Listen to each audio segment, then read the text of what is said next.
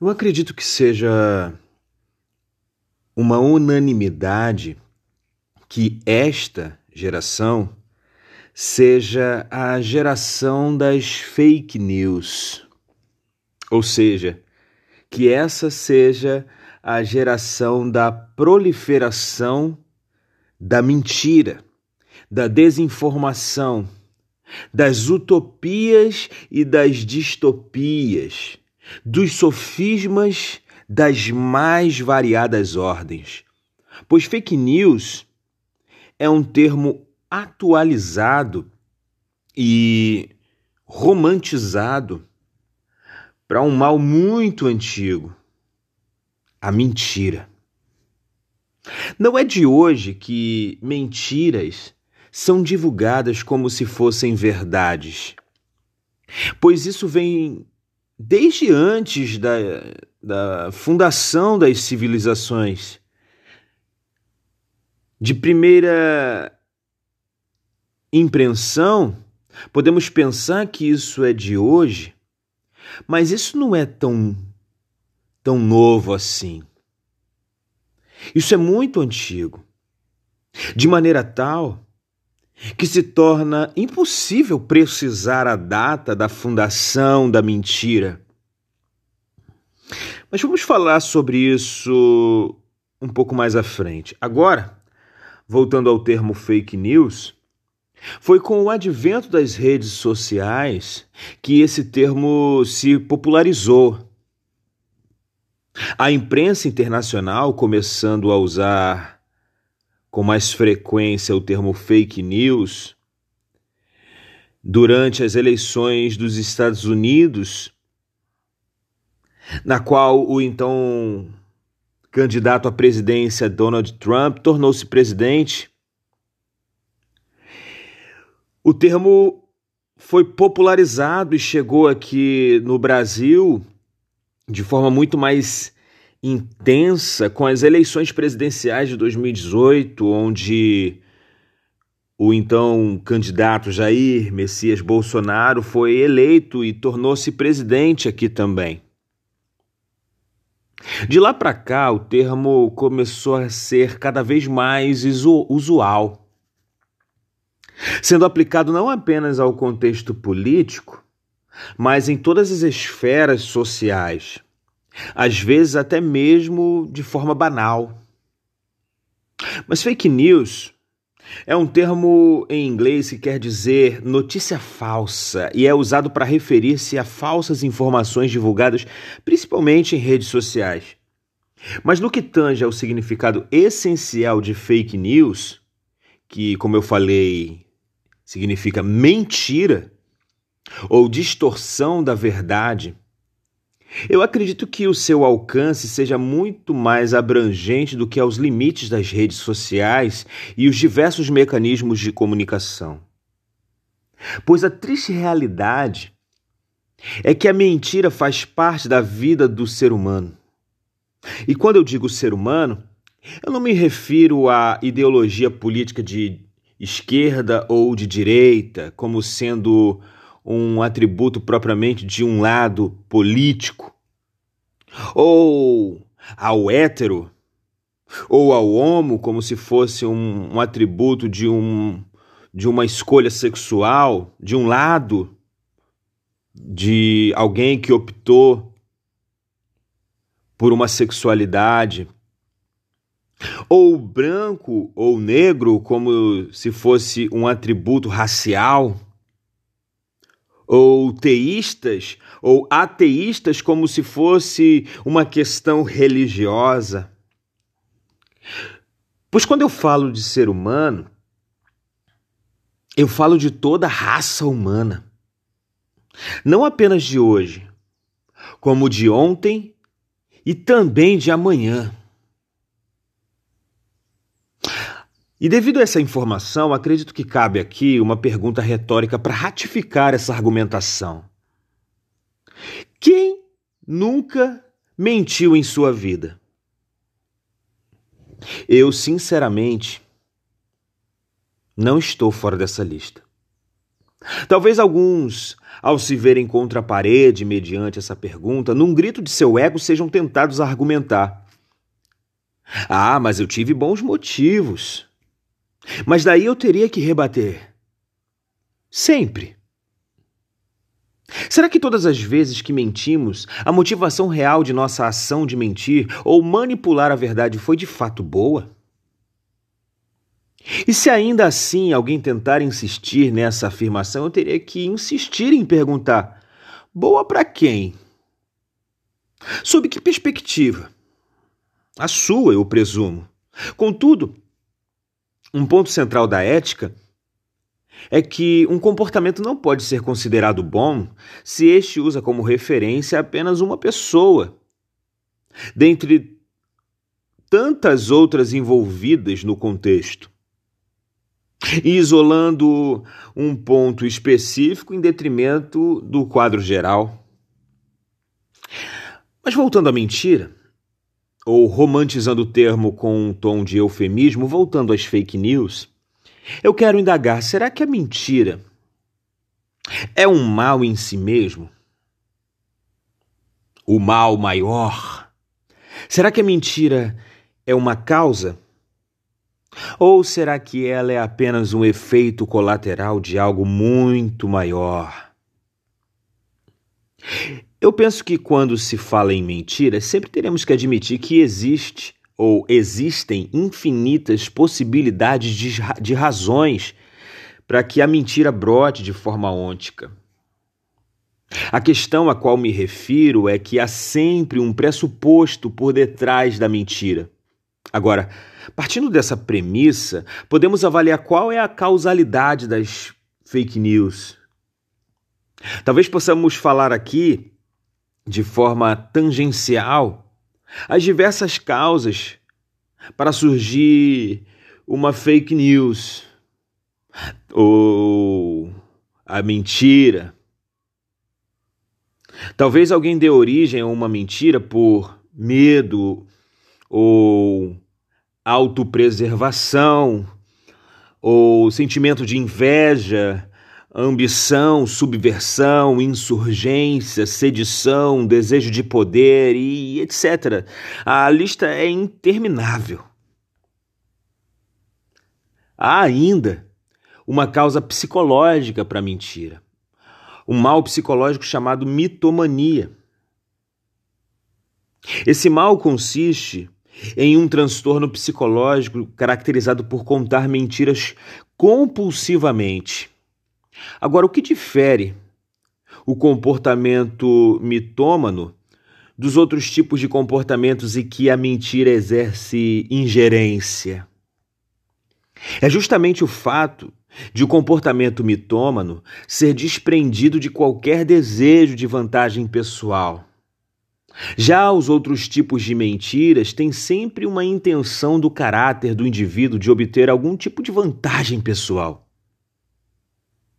Mas me atendo a apenas o comportamento intencional, ou seja, o aspecto prático, e deixando de lado o aspecto psicológico, eu acredito que a causalidade de uma mentira seja o egocentrismo e o egoísmo humano. Porque se formos parar para analisar cuidadosamente, é sempre movido por uma centralidade do eu que uso da mentira como via para chegar a algum resultado. É sempre usando da prerrogativa de não considerar os outros, mas apenas os meus anseios, que uso da distorção da verdade como via para atingir os meus objetivos. Podendo dar o exemplo aqui, é, podemos dar o exemplo aqui de alguém que gosta de receber elogios. Alguém que, na busca mau caráter de ser elogiado, elabora verdadeiras epopeias completamente fictícias. E ainda que essa seja aparentemente uma ação inofensiva, ela pode revelar um grau de megalomania e um caráter completamente deformado. Agora, isso é um sinal vermelho na vida de alguém que deseja obter saúde na sua espiritualidade, visto que a espiritualidade precisa andar paralelamente com a evolução do caráter humano. E eu não estou aqui dizendo que uma pessoa espirituosa é mais moral do que alguém que não é espirituoso. Mas estou dizendo que a espiritualidade naturalmente nos incomoda a uma inconformidade com a praxis da vida, agindo como uma goteira em nossas cabeças que insiste em gotejar que o que estamos dizendo ou fazendo não é o correto, não é verdadeiro. A espiritualidade é incompatível com a mentira, pois foi na tentativa de miná-la que vemos a sua primeira aparição. Ainda no Éden com Adão e Eva.